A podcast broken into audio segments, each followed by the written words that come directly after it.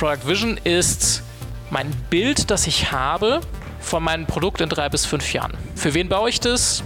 Welches Problem soll ich lösen? Und vor allen Dingen, wie löst es dieses Problem? Das heißt, welches Wertversprechen gebe ich letzten Endes meinen Nutzern? Wenn du mein Produkt nutzt, bekommst du Folgendes.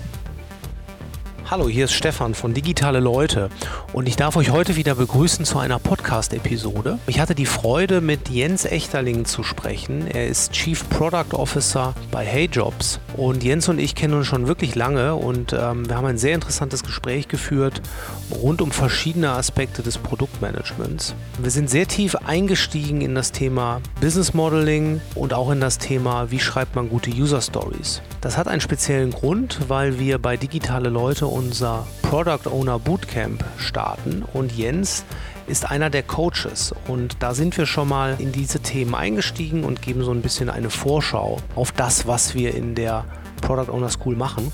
Hört mal rein, sehr, sehr spannend, sehr, sehr tiefe Insights, vor allem auch in den Produktplanungsprozess, wie Jens das im Moment bei HeyJobs macht. Also wirklich sehr, sehr spannend. Ihr werdet Freude dran haben.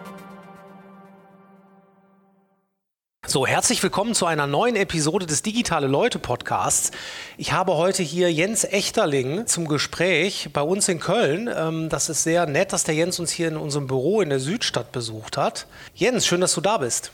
Hallo Stefan, ich freue mich sehr, hier zu sein. Das tue ich auch. Jens und ich, wir kennen uns schon sehr, sehr lang, ähm, sage ich mal, als die Startup-Szene, damals hat man noch vom Web 2.0 gesprochen, ähm, als diese Szene startete, ähm, hat der Jens ein Startup gegründet, das hieß damals NetMums. Ich habe zur gleichen Zeit Webnews gegründet und da haben wir uns eigentlich kennengelernt. Richtig, ja.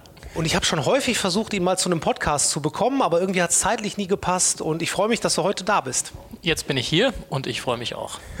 Super. Jens, wir starten eigentlich immer, dass sich der ähm, Interviewgast mal ein bisschen vorstellt, dass die Leute sich vorstellen können, was du so gemacht hast in deiner Karriere. Du hast ja viele spannende Stationen hinter dir. Vielleicht starte doch einfach mal. Wie bist du hier hingekommen? Sehr gerne. Ich glaube, das Wichtigste ist, ich bin jetzt seit 15 Jahren in der Entwicklung von digitalen Produkten, vor allen Dingen im Produktmanagement tätig. Das Ganze ging los. Ähm, ich hatte mich entschieden, McKinsey zu verlassen, wo ich fünf Jahre gewesen bin und mal was Anständiges zu machen, sprich selber mal was umzusetzen. Und äh, anstatt irgendwo hinzugehen, klassischerweise in einen Konzern, habe ich mich entschieden, das war 2007, ja, selbst zu gründen. Damals äh, mit einer sehr guten Freundin, die ich noch aus dem Studium kannte, Tanja Zuwaldeck.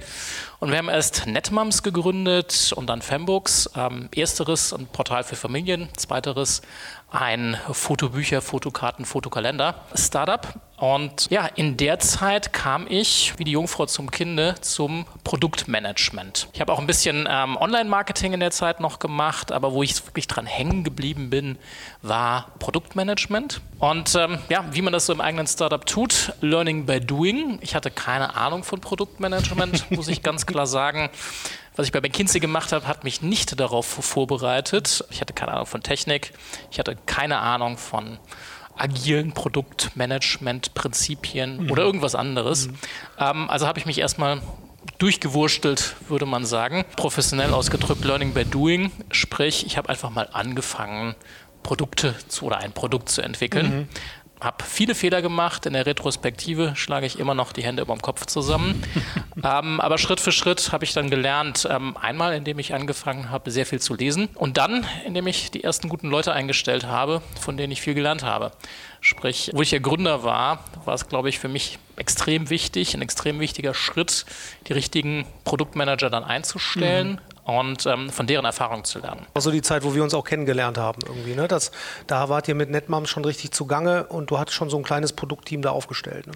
Richtig. Mhm. Wir hatten erstmal Entwickler, damals Nearshore in Polen, in der Nähe von Krakau, Bielsko-Biala sitzen. Ich glaube, mhm. Webnews äh, hatte ähnliche Entwickler damals, genau. wenn ich mich da richtig erinnern kann. Ja. Hatte dann ersten Produktmanager eingestellt, Ingo Marzolf, der mich dann auch sehr, sehr lange begleitet hat, äh, bis hin zu Burda später von dem ich sehr viel gelernt habe. Und äh, ja, so hat sich das Ganze weiterentwickelt. Und äh, letzten Endes haben wir dann sowohl Netmums als auch Fembooks verkauft. Fembooks an Pixopolis, äh, Netmums an Burda. Und über diesen Exit bin ich dann zu Burda gegangen, mhm. wurde Geschäftsführer der Focus Online Group, sprich Focus Online selber. Ah, ich glaube, das ist den meisten ein Begriff. Aber viele weitere Publishing Assets, digitale Publishing Assets, Beispielsweise haben wir da damals die deutsche Huffington Post gemacht, Weather Channel, natürlich Netmum und so weiter und einiges im Special Interest Bereich, ähm, Finanzen 100 beispielsweise. Also ein sehr spannendes Portfolio, habe ich als Geschäftsführer geleitet, zusammen mit Tanja und, und Oliver Eckert damals. Auch dort viel Produktverantwortung, vor allen Dingen für die Special Interest äh, Assets, die wir dort hatten, aber auch für ja, im Grunde genommen, dass man New Business bezeichnen könnte, sprich, welche neuen Geschäftsmodelle entwickeln wir mhm. War eine sehr spannende Zeit, habe mich dann entschieden, nochmal einen Schritt weiter zu gehen, bin wieder zu einer kleinen Beratung gegangen und dort in die Verantwortung für, was man Business Model Innovation Company Building nennen könnte. Sprich, für Corporates größtenteils neue Geschäftsmodelle aufzubauen, vor allen Dingen die digitale Geschäftsmodelle. Ähm, wurden dann von Accenture gekauft, dann relativ schnell festgestellt, dass damit der würde man sagen, Cultural Fit verloren gegangen ist, habe mich dann entschieden, hey, das, was ich wirklich liebe zu tun, ist in Startups oder Scale-Ups Produktverantwortung zu übernehmen. Mhm. Und ähm, die letzten beiden Positionen waren dann bei Greater hier in Köln, Startup äh, im Bereich Coaching als CPO tätig zu sein und jetzt zu HeyJobs zu gehen. HeyJobs sitzt in Berlin, ich werde gleich wahrscheinlich noch ein bisschen mehr mhm. zu HeyJobs sagen, mhm. wo ich zurzeit tätig bin ja, im Grunde genommen ist eine Jobplattform, eine Job-Matching-Plattform, dort für die gesamte Talent-Seite des Marketplace zuständig zu sein, sprich für alles, was wir als Produkt anbieten, für Konsumenten, die einen neuen Job suchen. Mhm. Da gehen wir jetzt gleich noch ein bisschen genauer drauf äh, ein, was du da bei HeyJobs machst. Ich finde das ja so eine spannende Geschichte, dass du im Prinzip aus der Beratung kommst, selbst gründest, ins Produkt springst und eigentlich merkst, okay, eigentlich äh, liebe ich die Produktentwicklung und dann durch einen Exit wieder eigentlich im Management dann gelandet bist bei, bei Burda, ähm, so wie ich das verstanden habe, um dann, dann in der Beratung wieder zu landen, da rauszugehen und jetzt wieder Produkte zu machen. Kann man das so zusammenfassen? Die Journey ist richtig zusammengefasst. Die Zeit bei der Focus Online Group war wirklich fantastisch. Ich habe das vier Jahre lang gemacht mhm. und auch nochmal wahnsinnig viel gelernt dort, vor allen Dingen über Leadership, gerade von, von Oliver Eckert, den ich immer noch für einen mal exzellenten Leader halte unterscheide immer zwischen Leadern und Managern. Also für einen sehr guten Leader halte, von ihm sehr, sehr viel gelernt habe und auch insgesamt in der Zeit wahnsinnig viel gelernt habe. Wie gesagt, ich hatte die Geschäftsführungsverantwortung, aber auch die Verantwortung für Produktentwicklung in unserer Special Interest Assets, auch für New Business, viele Sachen dort neu aufgebaut. Das wäre sehr spannend, aber ich wollte dann mehr digitale Geschäftsmodelle nochmal sehen. Daher mein Schritt zur D-Group. War auch eine spannende Zeit. Wie gesagt, mit dem Verkauf dann an Accenture war für mich halt einfach der Culture Fit nicht mhm. gegeben. Und ich glaube, das muss man dann für sich selber entscheiden. Nicht nur passt das Unternehmen zu, zu, mir, sondern auch passe ich zu dem Unternehmen. Für beides bin ich dann, obwohl ich sehr, sehr viele gute Leute dort kennengelernt habe, auch spannende Themen gemacht habe, gerade was Businessmodelle angeht, Company Building, größere Projekte, habe ich doch gesagt, nein, letzten Endes, da wo ich hin will, sind wir der Startup Scale-Ups. Das macht mir am meisten Spaß. Und ich glaube, irgendwann im Leben kommt der Zeitpunkt, wo man sich entscheiden muss, will ich das machen, was einem Spaß macht? Mhm. Oder mache ich das, was vielleicht karrieremäßig größer angesehen ist mhm. oder mehr Geld bringt? Ich habe mich letzten Endes dafür entschieden, das zu tun, was mir wirklich Spaß macht. Und das ist in skalierenden Startups, in Scale-Ups die Produktverantwortung zu übernehmen mhm. und mit guten, coolen Teams Produkte zu bauen, die Menschen wirklich weiterhelfen. Da bist du jetzt ja an einer neuen Position angekommen bei HeyJobs. Da bist du noch nicht so lange an Bord. Seit ähm, April, genau. Seit April. Erzähl doch darüber mal ein bisschen was, ähm, wie das Team dort aufgestellt ist, welches Produkt ihr dort baut ähm, und vielleicht auch ein bisschen was zum Tech-Stack, dass man so eine, eine Vorstellung von dem Produkt bekommt. Sehr gerne. Lass mich mit dem Produkt als erstes anfangen. Also was ist HeyJobs? Ich habe es vorhin schon kurz gesagt. Eine Job-Matching-Plattform. Was macht es besonders? Wir haben eine klare Zielgruppe. Wir nennen es Essential Talent. Letzten Endes ist es der gesamte Blue-Color-Anteil des Arbeitsmarktes. Mhm. Um das ins Verhältnis zu setzen, das sind ungefähr 80 Prozent des Arbeitsmarktes. Kannst du ein bisschen segmentieren. Das sind das, was man Helfer nennt beispielsweise Lagerarbeiter, häufig ungelernte Menschen, die aber extrem wichtige Jobs in unserer Ökonomie machen.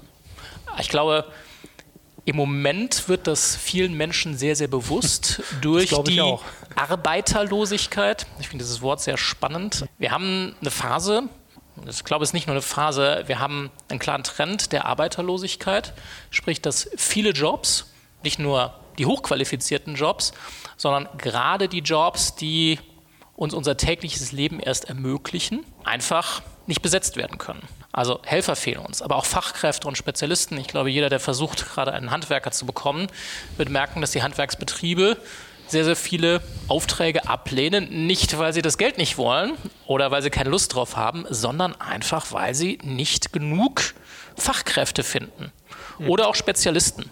Das heißt, diese 80 Prozent des Arbeitsmarktes sind die, die wir mit unserem Produkt ganz klar adressieren. Mhm. Das heißt, wir gehen nicht auf White Color. Also alles, was irgendwie sich so auf LinkedIn drum, drum treibt. ähm, ich denke mal, auch viele unserer Zuhörer hier mhm. werden von uns nicht adressiert, mhm. sondern das Essential Talent, das unsere Wirtschaft am Laufen hält. Und für die haben wir eine Job-Matching-Plattform geschaffen. Das heißt, wir haben einen Marktplatz einmal mit der Talent-Seite, für die wir ein Produkt zur Verfügung stellen, immer mit dem Ziel, das Talent mit dem bestmöglichen Job für sie zu matchen. Mhm. Egal, ob sie jetzt gerade aktiv auf der Suche sind oder nur passiv die Augen offen halten, ob es nicht vielleicht doch noch einen anderen, besseren Job dort draußen mhm, okay. gibt. So, also, und darin optimieren wir nicht nur sozusagen das Matching, sondern auch den Job wirklich zu bekommen. Das heißt, die gesamte Kommunikation zwischen dem Recruiter und dem Talent. Das ist die eine Seite des Marktplatzes. Die andere Seite des Marktplatzes sind die Arbeitgeber. Und naja, wie die meisten Jobplattformen verdienen wir auf der Arbeitgeberseite das Geld, aber wenn wir keinen guten Job auf der Talentseite machen, sind wir nicht in der Lage, genug Bewerbungen und letzten Endes auch Einstellungen zu liefern. Das mhm. heißt, wie auf jedem Marktplatz, man muss Supply and Demand, Angebot und Nachfrage miteinander matchen und das tun wir. Mhm. Und damit sind wir sehr gut gewachsen. Mittlerweile fast 400 äh, Mitarbeiter. Mhm. Äh, wir sind in Deutschland und Österreich unterwegs und werden sicherlich das Ganze, das ist zumindest die Ambition, irgendwann quer durch Europa ausrollen. Wachsen weiterhin sehr stark. Also vielleicht ein kleiner Aufruf, jeder, der zuhört und im Produkt oder im Engineering oder im UX, wo auch immer, einen Job sucht und nach einem spannenden Unternehmen Ausschau hält, mich einfach anpingen.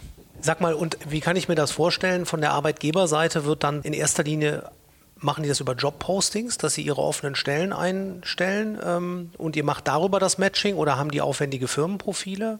Hauptsächlich über Jobpostings. Mhm. In den Jobpostings gibt es natürlich auch einen Bereich für das Firmenprofil.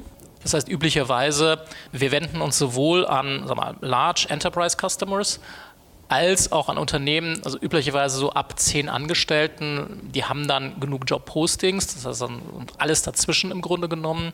Das heißt, äh, die Arbeitgeber posten bei uns.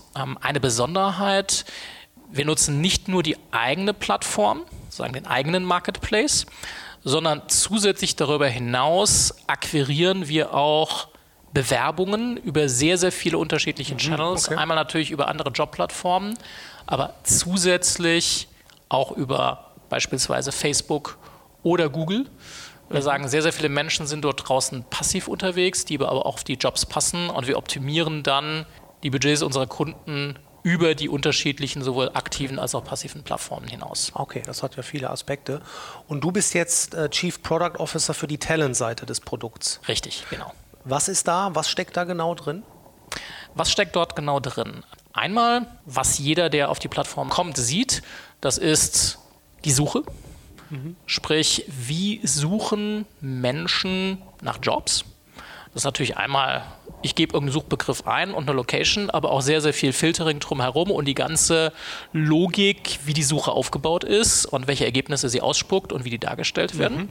Dann natürlich, dass wir als ähm, Jobbeschreibungsseiten titulieren.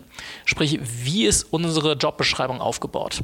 Wie macht man das für einen Talent möglichst übersichtlich einfach zu verstehen? Und wie kriege ich die Conversion nachher in eine Application rein? Also im Verhältnis zum E-Commerce, das ist unsere Produktseite mhm. und wir wollen, dass die Nutzer letzten Endes diesen Job in ihren Basket legen, mhm. sprich, dass sie sich bewerben. Mhm.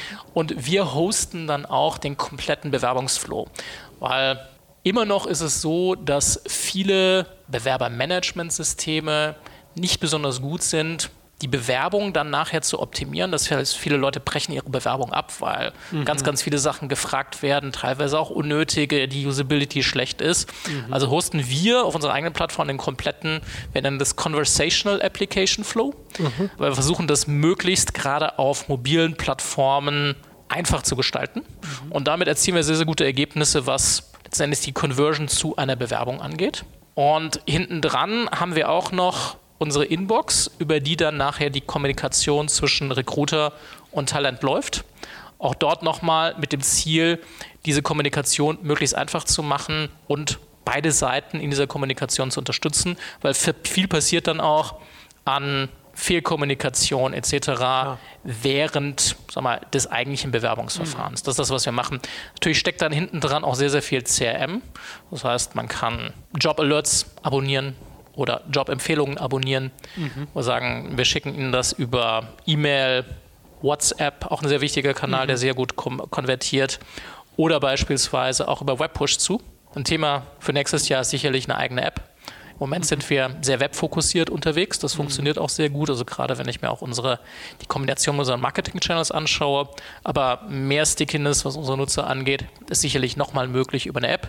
Bisher wachsen wir aber auch über unser reines Webprodukt mhm. sehr gut. Aber das ist interessant. Das äh, hätte ich jetzt gar nicht so im Kopf gehabt, dass dann auch wirklich wie in so einem ATS, euer, dass ihr den Bewerbungsprozess komplett äh, abbildet. Das ist wahrscheinlich ja auch für viele eurer Firmenkunden, die vielleicht klein- und mittelständische Firmen dann auch sind, die haben vielleicht auch noch gar kein ATS und damit könnt ihr die Experience natürlich für das Talent bei diesen potenziellen Arbeitgebern dann auch stark verbessern. Ne? Das ist äh, Richtig. interessant, ja. Wir integrieren aber auch in viele ATS-Systeme, sodass wir auch mal Kunden, die eher im Enterprise-Bereich unterwegs sind, komplett abbilden können mhm. auf unserer Plattform. Genau, manche haben natürlich ihre Systeme da schon, da müsst ihr da auch mitarbeiten können, klar. Ähm, erzähl doch noch mal ganz kurz was über dein Team da, das du dort hast. Wie groß ist das? Wie ist das besetzt, ähm, mit denen du da an der Talent-Seite mhm. dieses Marktplatzes arbeitest? Gerne. Wir haben drei Produktentwicklungsteams. Äh, wir haben das gesplittet in Growth, Retention und Inventory and Matching. Die meisten können sich wahrscheinlich über Growth und Retention was vorstellen. Was ist Inventory and Matching? Für Marktplätze enorm wichtig. Das heißt, wie managen wir die Qualität, auch die Größe unseres Inventars an Job-Ads, die wir auf der Plattform haben? Wir haben nicht nur Job-Ads von unseren Kunden da drauf, sondern wir haben auch Job-Ads von ganz, ganz vielen anderen, ja, sowohl organischen Partnern als auch sonstigen Partnern, beispielsweise Bundesagentur für Arbeit eingebunden, mhm. weil natürlich aus Talent-Sicht, wie attraktiv ist eine Plattform, dadurch determiniert wird, haben wir ein Inventar, das groß genug ist, um ausreichend Auswahl zu haben. Können wir die richtigen Jobs anbieten? Also haben wir uns entschieden, Ziel letzten Endes, jeden Job in Deutschland bei uns drauf zu haben, zusätzlich natürlich zu den Jobs, die wir selber oder unsere eigenen Clients drauf haben. Und Matching ja, ist die ganze Frage letzten Endes, wie matche ich den Job zum richtigen Talent oder das Talent zum richtigen Job. Mhm. Das heißt, sehr, sehr viel Suchalgorithmen, aber auch Empfehlungsalgorithmen. Mhm. So.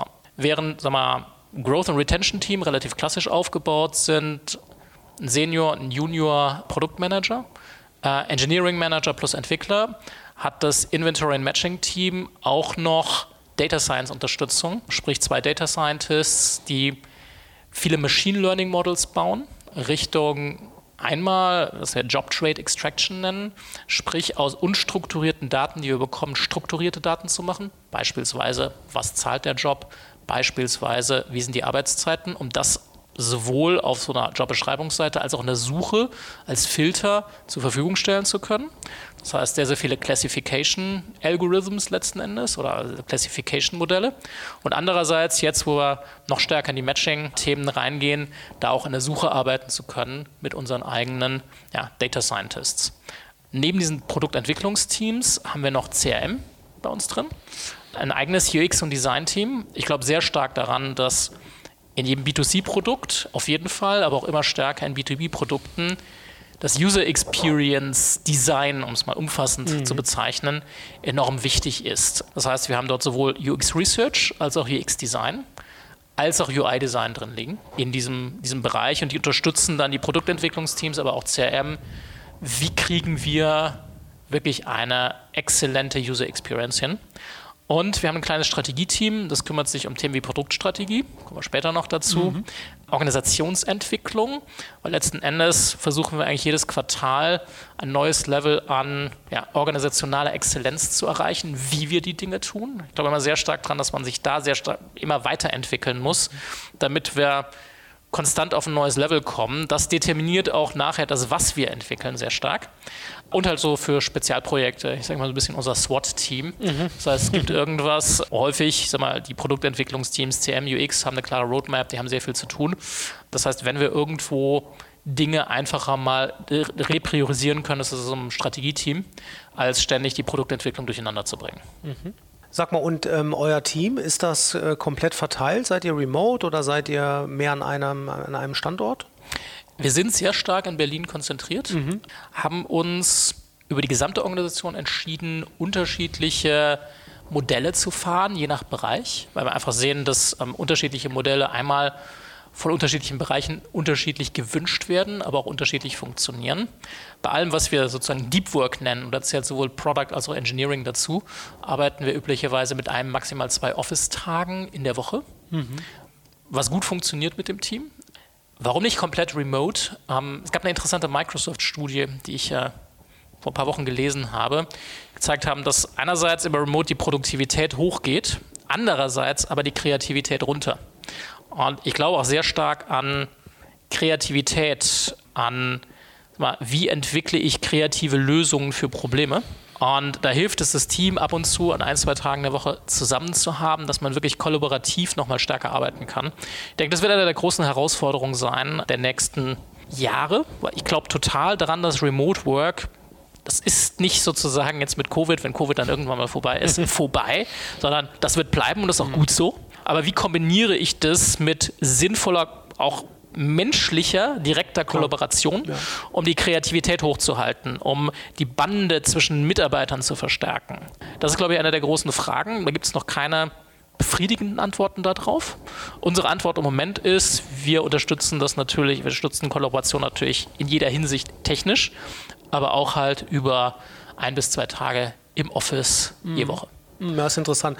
Also den Weg, den ihr da fahrt, den höre ich jetzt immer mehr von, von vielen Seiten. Dass man wirklich ganz stark ähm, hybrid daran geht, aber dann schon irgendwo ein, zwei Tage äh, versucht, dann doch im Office zu sein. Ne? Das ja. äh, scheint sich so ein bisschen rauszubilden. So, hallo, hier ist Stefan nochmal. Ich möchte euch natürlich auch noch einmal darauf hinweisen, dass wir unsere Konferenz wieder durchführen dieses Jahr, den Digitale Leute Summit. Wie in den letzten Jahren werden wir im November, genau genommen am 15. und 16. November in Köln, im Palladium und im E-Werk unsere internationale Konferenz wieder durchführen. Wir haben schon wahnsinnig spannende Speaker wieder gewonnen. Ähm, schaut euch das mal an auf der Seite digitaleleute.de slash summit und wir haben Zusagen mittlerweile von HubSpot, von Otto, von Zalando. Wir fliegen eine Head of Product Management von Twitch ein aus den USA. Wir haben Kollegen von Project A vor Ort. Und äh, das Programm entsteht gerade noch, aber auf der Seite sind schon sehr, sehr viele Speaker zu sehen. Und ja, wir würden uns freuen, wenn ihr wieder vorbeikommt. Die Veranstaltung gliedert sich wie in den letzten Jahren in zwei Tage. Am ersten Tag gibt es Ganztagesworkshops, wo ihr wirklich den ganzen Tag mit Experten zusammen an einem Thema arbeiten könnt. Und am zweiten Tag, das ist der Hauptkonferenztag, findet die Konferenz im Palladium und dieses Jahr auch zum ersten Mal im E-Werk statt. Ja, wir freuen uns natürlich, wenn ihr alle kommt. Schaut mal rein und ja, hoffentlich bis zum November. Wir wollen ja ähm, noch ein bisschen genauer über Tools von Produktmanagern sprechen. Wir haben ja bei Digitale Leute eine ähm, School gestartet, ein ähm, mhm. Bootcamp für Product Owner, wo du ähm, auch als Coach mitmachst. Vielen Dank dafür, ähm, dass du da dabei bist in der ersten Batch. Und wir wollen da so ein bisschen auf die ähm, verschiedenen Themen eingehen, die du dort auch coachen wirst. Aber um damit reinzustarten, was macht für dich einen guten Produktmanager aus? Du hast jetzt in deiner Karriere schon viele Leute gesehen. Das würde mich mal interessieren, um in das Thema so reinzukommen. Was, was macht einen guten Produktmanager aus, deiner Meinung nach? Das ist eine sehr gute Frage. Ich glaube, als Produktmanager hat man eine unglaubliche Verantwortung und gleichzeitig eine wahnsinnige Themenvielfalt. Generell suche ich in jedem Menschen, den ich rekrutiere, für ein Unternehmen, egal für welche Position, nach vier zentralen Merkmalen. Das erste ist smart, sprich jemand, der in der Lage ist, Probleme kreativ zu lösen. Das zweite ist neugierig, das heißt jemand, der gerne und schnell lernt und bereit für Neues ist. Weil wir haben eine Umwelt, die sich immer schneller verändert.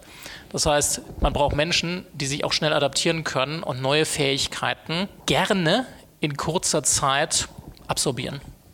Das dritte ist umsetzungsstark und erwiesenermaßen umsetzungsstark. Das heißt, jemand, der es wirklich schafft, nicht nur sozusagen Probleme zu lösen und sich neue Fähigkeiten anzueignen, sondern auch die PS auf die Straße zu bringen. Sprich, nicht nur alleine, sondern auch mit einem Team, also als Produktmanager, um bei dem mhm. Beispiel zu bleiben, beispielsweise neue Features zu launchen. Und so, ein, ja, so eine Initiative zu orchestrieren. Und das letzte ist, und ich glaube, das gilt auch für jede Position, Nummer vier, kultureller Fit. Und nicht jede Person passt zu jedem Unternehmen, weil jedes Unternehmen durchaus unterschiedlich ist. Und das ist auch gut so. Gleichzeitig muss man schauen, passt derjenige zum Unternehmen? Sind die Werte, die das Unternehmen hat und damit auch die Menschen in dem Unternehmen, haben die eine möglichst große Schnittmenge mit den Werten des Bewerbers. Mhm. So. Das heißt, das sind vier Sachen, auf die ich generell immer achte. Bei Produktmanagern kommen jetzt noch ein paar Dinge hinzu. Das erste ist wirklich Empathie, Interesse für den Nutzer.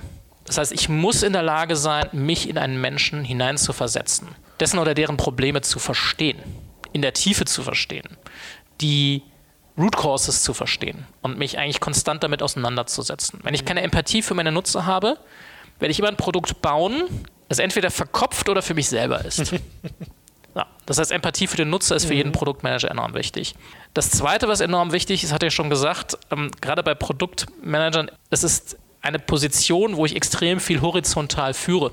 Das heißt, ich führe ein Engineering-Team horizontal. Häufig führe ich dann auch noch Business Analysts horizontal, UX-Designer, UI-Designer. Ich habe wahnsinnig viele Stakeholder, beispielsweise im Management. Mich, ich bin ein Stakeholder für unsere armen Produktmanager, die, die sich mit mir auseinandersetzen müssen. Das heißt, Kommunikationsstärke ist enorm wichtig für jeden, der ins Produktmanagement möchte. Interesse für Technologie. Ich habe sehr gute Erfahrungen gemacht, gerade mit Engineers, die später in Produktpositionen gewechselt sind, wenn sie die ersten Punkte, die ich genannt habe, mitgebracht haben. Die Produkte, die wir bauen, sind häufig sehr technisch auch. Ja, ich kann einen guten Engineering Manager haben, aber mit meinem Engineering Team auf Augenhöhe sprechen zu können, zumindest eine sehr gute Vorstellung zu haben von dem, was sie tun, hilft enorm. Das heißt, die besten Produktmanager waren häufig diejenigen, die auch Ahnung von Technik hatten. Klar. Ich glaube, alles andere kann man letzten Endes lernen. Also hier Product Owner Bootcamp. Ich glaube, man kann sich sehr, sehr viel beibringen, was ist das Handwerkszeug eines guten Product Managers, Product Owners.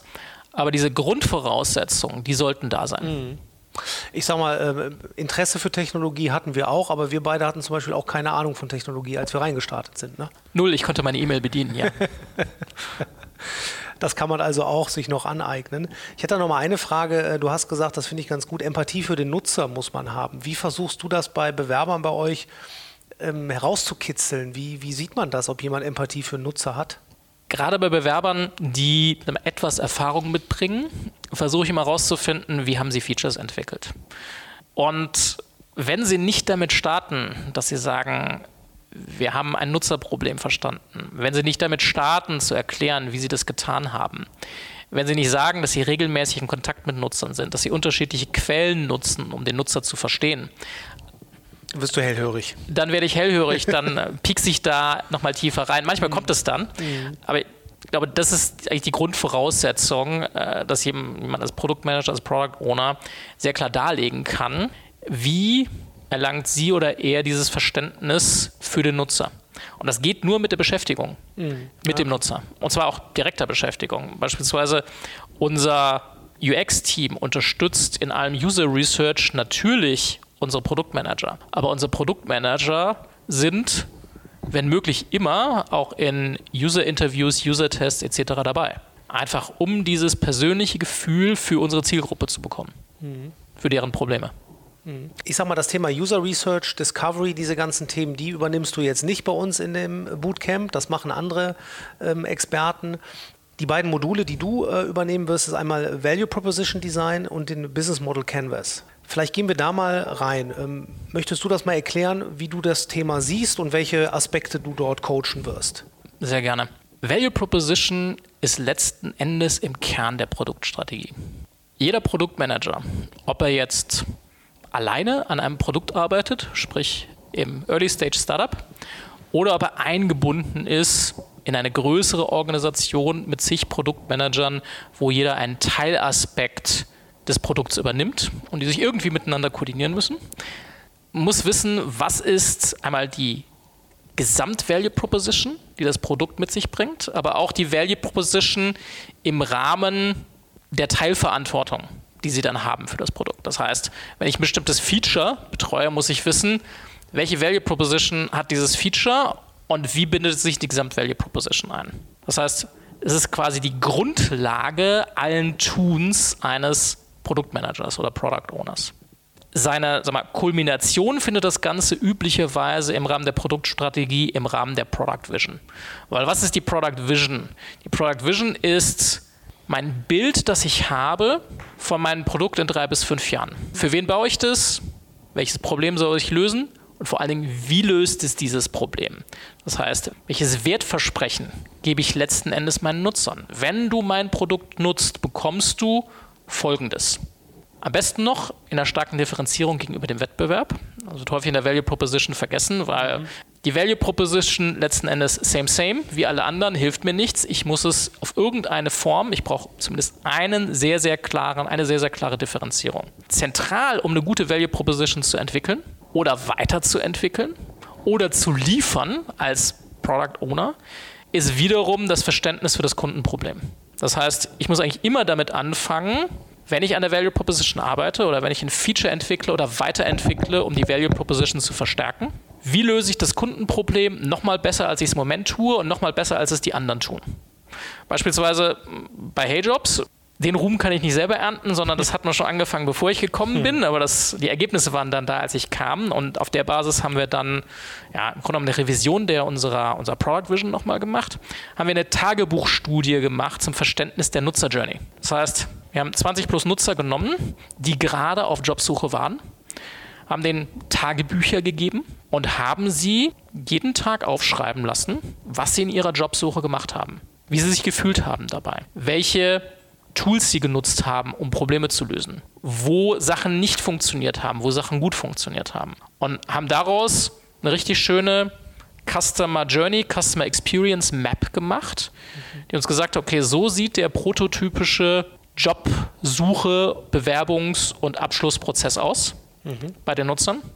Das sind die Probleme, in welcher Häufigkeit treten die auf, wie schwerwiegend werden sie wahrgenommen, welche Alternativen werden genutzt, um diese Probleme zu lösen, lösen die Alternativen die Probleme schon gut und haben darüber ein sehr, sehr tiefes Verständnis bekommen, hey, an welchen Stellen ist eigentlich der momentane Jobsuche und Bewerbungsprozess kaputt? Mhm. Und wie können wir uns jetzt nochmal gegen den Wettbewerb besser positionieren? Darüber haben wir ein Refinement unserer Value Proposition gemacht und gleichzeitig ein Refinement unserer sag mal, Product Vision und haben gesagt, so positionieren wir uns im Wettbewerb. Und das hilft uns wirklich weiter.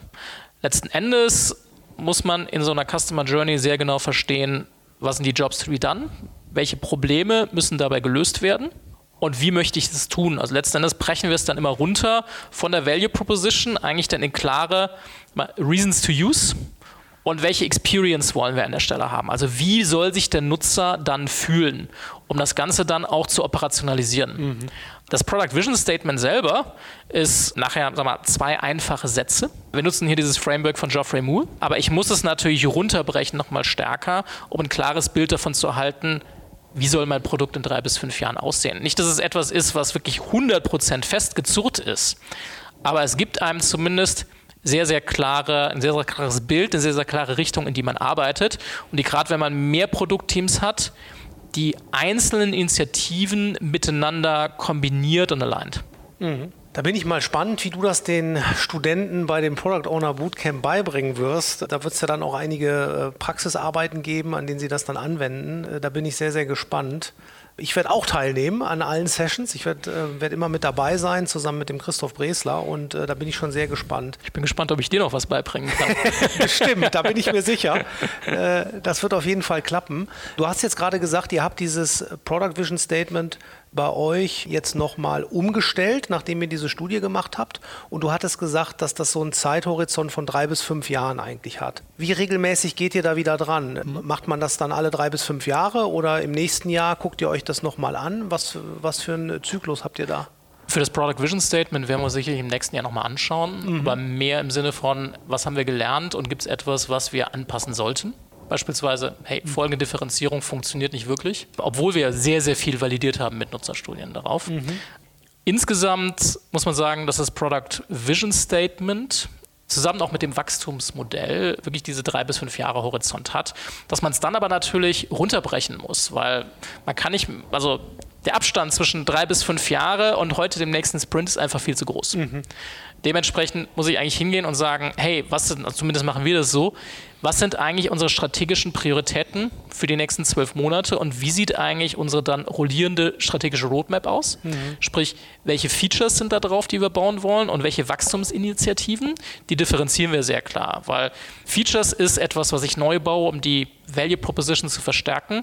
Wachstumsinitiativen gehen sehr klar auf das bestehende Produkt und wie kann ich die Conversions in dem Produkt verstärken. Also muss ich vorstellen, im Grunde genommen dein Produkt als Treiberbaum von KPIs mit Conversions dazwischen.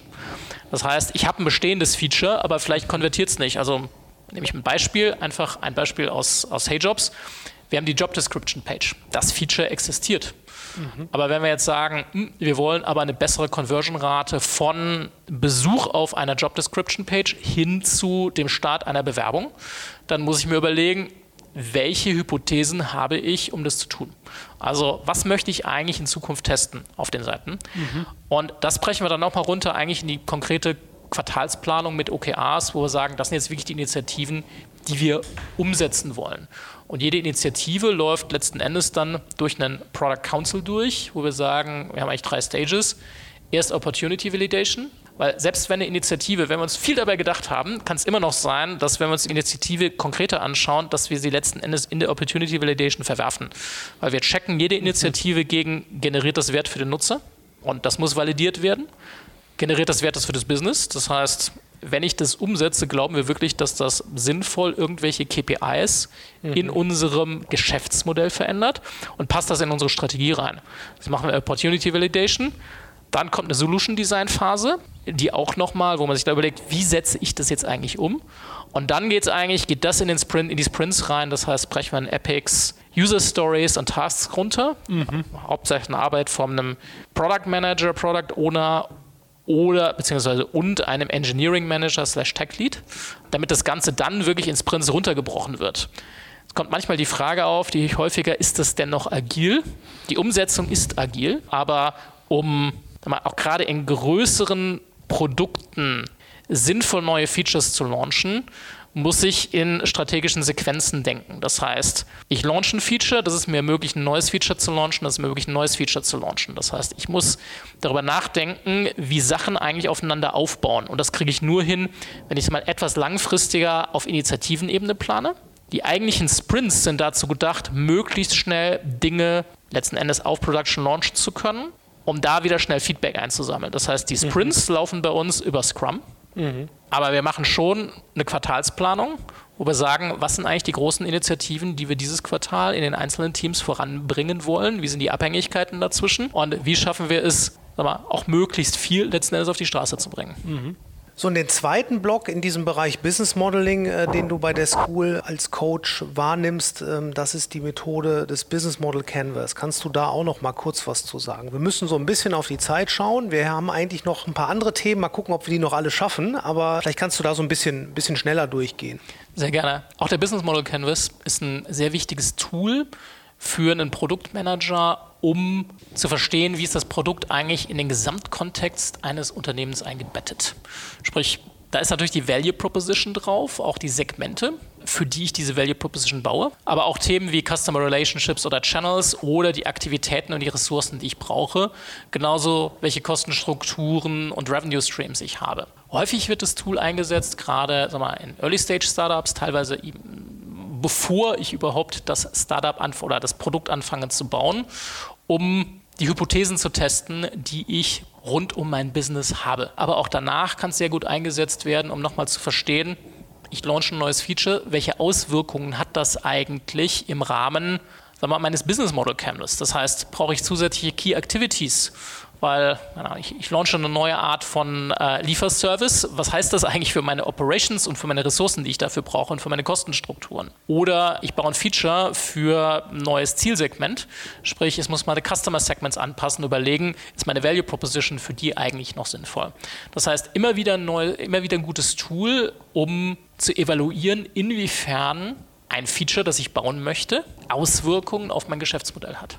Gut, das hast du jetzt ähm, einmal relativ schnell beschrieben. Ich sag mal, der Business Model Canvas, der wird wahrscheinlich seltener, sage ich mal, im Prozess, im Arbeitsprozess des Product Owners vorkommen, als jetzt das Product Vision Statement. Ne? Das, das äh, Product Vision Statement ist ja wesentlich näher dann am Backlog auch dran, sage ich mal. Zu diesem Business Model Canvas, habt ihr da irgendwelche ähm, Modelle oder Regeln, dass du deinen Product Ownern sagst, hey, setz dich vielleicht einmal im Jahr an, an das Tool ran oder in kürzeren Zyklen oder gemeinsam in äh, in einer Gruppe von Leuten? Wie, wie nutzt ihr ihr das? Das jetzt nicht. Wir nutzen es immer mal wieder im Rahmen einzelner Initiativen. Das heißt, wir ziehen es heran, wenn eine größere Initiative geplant ist und sagen, welche Auswirkungen hat das eigentlich auf unser Geschäftsmodell?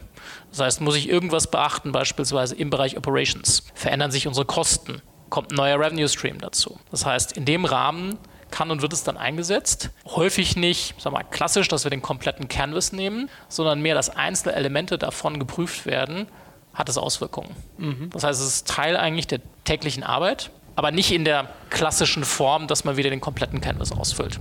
Mhm, okay, bin wirklich sehr gespannt, wie das laufen wird ähm, bei unserem Bootcamp. Es gibt noch einen zweiten Bereich, in dem du äh, aktiv werden wirst und ähm, das wollen wir jetzt nur mal ganz kurz anreißen. Das ist eine ganz andere Ebene von dem, was wir gerade besprochen haben, weil äh, du wirst auch darüber sprechen, über die ganz operative Tätigkeit eines Product Owners. Wie schreibe ich gute User Stories? Ja, und das finde ich sehr, sehr spannend, auch dass du das Modul machen wirst, weil selber wirst du wahrscheinlich gerade nicht mehr so viele User Stories schreiben. Hast du wahrscheinlich schon, schon länger nicht mehr äh, intensiv gemacht, aber ich finde es halt spannend, das äh, von dir zu hören. Vielleicht flitzen wir da nochmal in fünf Minuten drüber, ähm, wie du das das, Modul so strukturierst, damit die, die Hörer da so eine kleine Vorstellung bekommen. Das wäre wär super. Sehr gerne. Und in der Tat, ist schon ein bisschen her, dass ich die letzte User Story wirklich selber geschrieben habe. Kannst mir vorstellen. Leider muss ich teilweise sagen, manchmal vermisse ich es. Allerdings lese ich viel User Stories und äh, habe durchaus, und das werden wahrscheinlich meine Produktmanager bestätigen, eine starke Meinung zu User Stories. Generell gebe ich den Teams viel Freiheit, was die User Stories mhm. angeht. Weil die Teams müssen den bestmöglichen Weg der Zusammenarbeit finden. Das heißt, das Schreiben der User Stories ist für uns häufig eine Zusammenarbeit zwischen dem Product Owner, zuständig gerade für ein Team, und dem Engineering Manager oder dem Tech Lead für die Initiative. Es kann durchaus auch sein, dass die Zusammenarbeit dann mit einem spezifischen Senior-Entwickler ist, der jetzt in dem Thema sehr tief drin steckt. Das heißt, die beiden müssen sehr gut zusammenarbeiten. Und dann gibt es als wichtigen Stakeholder noch bei uns QA drin sprich Quality Assurance, mhm. für die die User Story ein aber sehr wichtiger Input ist für deren Schreiben gerade von automatisierten Tests. Das heißt, welche Akzeptanzkriterien muss die User Story eigentlich erfüllen? Was muss eigentlich rauskommen? Mhm. Das Ergebnis nach einer User Story, um das sauber schreiben zu können. Das heißt, in der Praxis gibt es oder habe ich relativ viele Unterschiede gesehen, wie User Stories nachher im Detail aufgesetzt sind, die aber alle funktionieren. Letzten Endes geht es um die unterschiedlichen Präferenzen und Bedürfnisse der Teams. Beispielsweise User Stories zwischen einem eher Backend-orientierten Team, zum Beispiel bei uns Inventory und Matching. Und im Frontend-orientierten Team wie Growth können durchaus unterschiedlich aufgebaut sein, auch eine unterschiedliche Tiefe haben, beispielsweise wie tief die technischen Tasks nachher hinter der User Story definiert sind, mhm. weil einfach die Bedürfnisse in den Teams unterschiedlich sind. Mhm. Was wir auch sehen, ist, dass viele Teams letzten Endes viele nutzen Jira, dort Templates aufgesetzt haben. Das heißt, es gibt ja auch wieder unterschiedliche Arten von Tickets, die reingehen.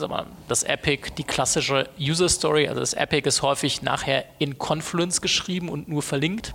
Mhm. Dann doch etwas ausführlichere bei uns die Product Alignment Documents sind. Dann habe ich die User Story, die beschreibt, was letzten Endes für den Nutzer passieren soll aus Nutzersicht klassischerweise dann Tasks, die die Entwickler, also gerade der Engineering Manager oder Tech Lead dann runterbrechen für die Umsetzung. Bug-Tickets oder technische Tasks sind nochmal anders geschrieben. Und was unsere Teams gemacht haben, sie haben für jeden Typ von Ticket eigentlich ein, ein Template generiert, die Struktur geben, wie man durch so eine User Story nachher durchgeht. Welche Fragen müssen beantwortet mhm. werden? Das heißt nicht immer, dass quasi jeder Abschnitt in diesem Template ausgefüllt sein muss. Beispielsweise gibt es äh, einen Abschnitt, wo die Designs verlinkt werden sollten, die bei uns in Figma liegen, unserem äh, Design-Tool. Naja, nicht jede User Story braucht notwendigerweise ein Design. Häufig haben sie es, aber manchmal auch nicht. Dementsprechend muss nicht jeder Schritt im Grunde genommen dieser, ja, dieses Templates ausgefüllt werden. Es gibt ein paar wichtige Prinzipien, an die ich glaube, wenn es um User Stories geht. Das erste ist, dass jedes Team eine klare Definition of Ready hat. Was heißt das? Mhm. Wann ist eine User Story und die dahinterliegenden Tasks eigentlich ready to pick up, wie wir so schon auf Englisch mhm. sagen? Das heißt, wann können wir damit anfangen zu arbeiten? Wann ist es so ready, dass ein Entwickler sinnvoll die Arbeit daran aufnehmen kann und nachher jemand in QA sinnvoll mhm. die entsprechende Quality Assurance darauf machen kann. So, das muss sehr klar definiert sein. Das zweite ist äh, eine klare Definition of done. Das heißt, was sehr wichtig ist, aus meiner Sicht immer Kontext. Warum diese User Story? Wie passt die in unsere Strategie rein? Das hängt bei uns halt auf der Ebene, wo wir sagen, wir haben unsere Product Alignment Meetings, unsere Product Alignment Documents, gerade auf Ebene sagen wir, unserer größeren Initiativen. Mhm. Die sollten verlinkt sein, damit jeder, der sich damit beschäftigt, den notwendigen Kontext über das Warum bekommt und wie es im größeren Zusammenhang mhm. steht. Ich habe immer wieder festgestellt, Kontext hilft jedem. Mhm, klar. Ja. Akzeptanzkriterien, das zweite Thema, jede User Story braucht klare Akzeptanzkriterien. Ansonsten weiß ich nicht, ob die User Story nachher gut umgesetzt ist oder nicht, ob sie die Qualitätskriterien erfüllt oder nicht, mhm. wenn ich die nicht sauber definiert habe. Häufig dann die Designs, dass die drin sind. Also bei allem, was irgendwie Frontend orientiert ist, wenn es kein nachher User Interface Design gibt, können wir damit nicht loslegen. Technische Anforderungen, gerade vom Tech Lead oder Engineering Manager, der für diese User Story zuständig ist. Baue ich dafür einen neuen Service? Wenn nicht, in welchen Service integriert sich das Ganze? Gibt es irgendwelche Anforderungen beispielsweise an Performance? Das heißt, was erwarten wir eigentlich von dieser User Story? Wie häufig wird sie ausgeführt? Ja, wir machen eine neue User Story für den Recommendation Service. Ja, wie häufig wird sozusagen dieser Recommendation Service vom Frontend später angefragt? Mhm. Ähm, das heißt, welche Skalierungsanforderungen habe ich an diesen Service. Das heißt, wenn ich diese technische Anforderung nicht klar gemacht habe, also mir nicht darüber Gedanken gemacht habe, ob der jetzt 100 Mal am Tag oder 100.000 Mal am Tag aufgerufen wird, werde ich sicherlich keine saubere Architektur nachher dafür haben. Mhm. Also brauche ich Autoscaling da drin oder nicht? Erwarte ich Peaks oder nicht? Das sind Dinge, über die man sich vorab Gedanken machen muss. Und das Ganze erfordert nachher, dass man wirklich nachher eine klare Definition of Done erfüllt, die intensive Zusammenarbeit, wie ich schon gesagt habe, zwischen Product Owner und Engineering Manager oder Tech Lead für diese Story. Ein weiteres großes Thema für mich ist die Ticketgröße. Letzten Endes schauen wir natürlich, was nachher das Thema Delivery angeht, also Discovery and Delivery, auch auf die Velocity in den Teams. Mhm, Genauso auch wie natürlich Qualität dessen, was getan wird. Das messen wir auch sehr sauber über Tools, die dann sowohl an GitHub als auch an Jira angeschlossen sind, mhm. um auch dort wieder über KPIs letzten Endes sinnvolle Diskussionen führen zu können. Geht nicht um Kontrolle oder Monitoring, es geht darum zu lernen letzten Endes, um mhm. besser zu werden. Aber wenn ich Tickets habe, die wo jedes einzelne Ticket immer zehn Tage braucht, werde ich nie die Velocity in meinem Board haben, um zu sehen, verändern, also werden wir besser mhm. letzten Endes im Liefern. Das heißt, ideal ist jedes Task maximal ein Tag. Sagen, zwei Tage sind gerade noch okay. Darüber hinaus müssen die Tickets einfach besser geschnitten werden. Dann kann man das üblicherweise sinnvoll nochmal runterbrechen, mhm. sodass wir auch sehen, dass wir sag mal, eine Velocity nachher auf dem Board haben. Das war jetzt äh, ein sehr, sehr guter Überblick. Das sind aber, du hast ja gesagt, du lässt deinen Product Teams auch Freiheiten. Das sind ja. Empfehlungen, so wie es äh, aussehen könnte, sollte in, im Idealfall, aber ähm, es ist jetzt nicht komplett dogmatisch bei euch ähm, geregelt, dass jeder das so machen muss. Habe ich richtig verstanden?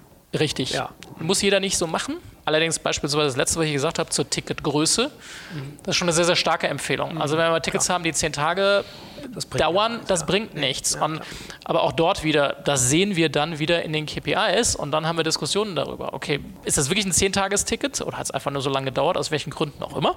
Kann auch mal passieren. Aber wenn ich ständig Zehn-Tages-Tickets drin habe, klare Empfehlung ist weiter runterzubrechen. Aber wie sie es machen, ist dann wieder die Aufgabe der verantwortlichen Produkt- und Engineering Manager. Mhm. Wie sie genau ihre Tickets nachher schreiben, wie sie ihre Templates strukturieren. Ganz ehrlich, Best Practices von anderen Teams zu übernehmen, sehr gerne. Aber es gibt keinen Zwang, dass die Templates überall gleich aussehen, sondern arbeitet mit dem, was für euer Team nachher funktioniert. Mhm. Ja klar, das ist ja, dafür sind die Teams ja auch alle ein bisschen zu unterschiedlich. Jeder hat da ein bisschen andere, eine andere Tendenz. Jens, das war äh, sehr, sehr interessant. Äh, vielen Dank für diesen tiefen Einblick, den du uns gegeben hast. Ähm, und für alle, die da natürlich mehr drüber wissen wollen, ähm, die am Start ihrer Product Owner Karriere stehen, können gerne an dem Bootcamp teilnehmen. Es gibt noch, glaube ich, fünf Plätze, die wir noch hätten äh, für Anfang September. Und dann könnt ihr auch mit dem Jens direkt ins Sparring gehen und über die ganzen Themen sprechen und von ihm lernen.